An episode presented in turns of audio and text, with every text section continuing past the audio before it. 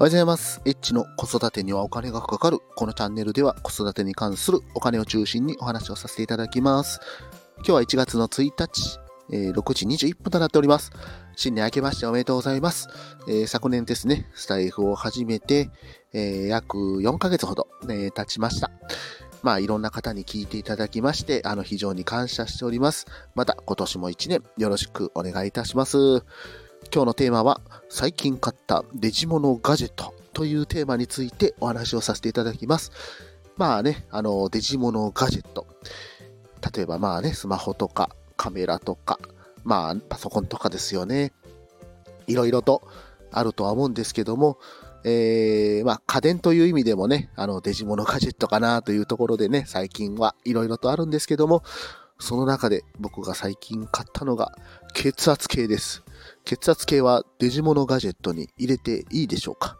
いいですかね？いいですよね。はい。えーとですね、血圧計をね、オムロンの4000円ぐらいの血圧計を最近購入いたしました。まあ先日ですね、えーと、お医者さんに、えーと、血圧計をね、買うようにということで勧められました。健康診断の結果がね、あの、あまりちょっと良くなくて、まあ血圧もちょっと上がっているということだったので、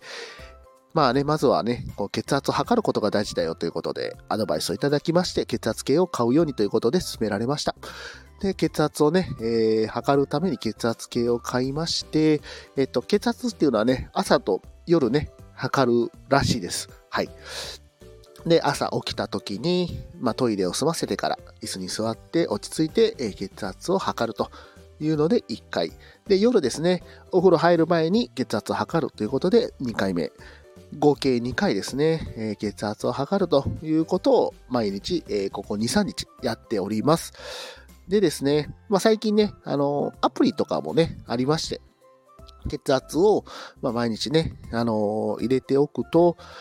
例えばね、あの最近上がってるとか下がってるとかっていうところがね、一目瞭然で記録ができるというものがあったりとかしますので、まあ、そういうのをね、あの入れながら、まあ、血圧っていうのをチェックしてるんですけども、これね、血圧っていうのはね、あの、なんか測ってると、ああ、自分がね、なんか年取ったなというふうに、やっぱり思ってしまうというものになってます。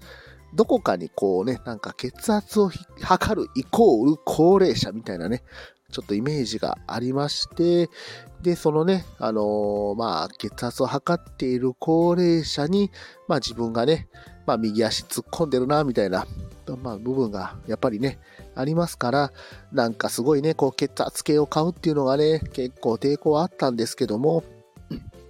まあね、これ測っていると、まあまあ、やっぱりね、ちょっと健康への意識っていうのはね、まあ上がってくるんじゃないかなというふうに思いますし、前もね、ちょっとお話しした通り、まあ血圧をね、意識すれば、当然子供をね、あのーまあやっぱりね、怒ったりとかっていうことも減ってくるんじゃないかなというふうに思いますので、まあまあ、あのーしっかりとまずはね、血圧を測って、血圧を意識して、まあ、血圧を上げない生活っていうことも、あの、しっかりとやっていきたいなというふうに思っています。あとはね、運動、運動ですね。運動もちょっとね、あの、いろいろ、いろいろと取り入れていきたいと思います。今年1年、まあ、健康で過ごせる、え1年になりますようにということで、今日はですね、あの、デジモノガジェットを買ったということで、あの、血圧計を購入したお話をさせていただきました。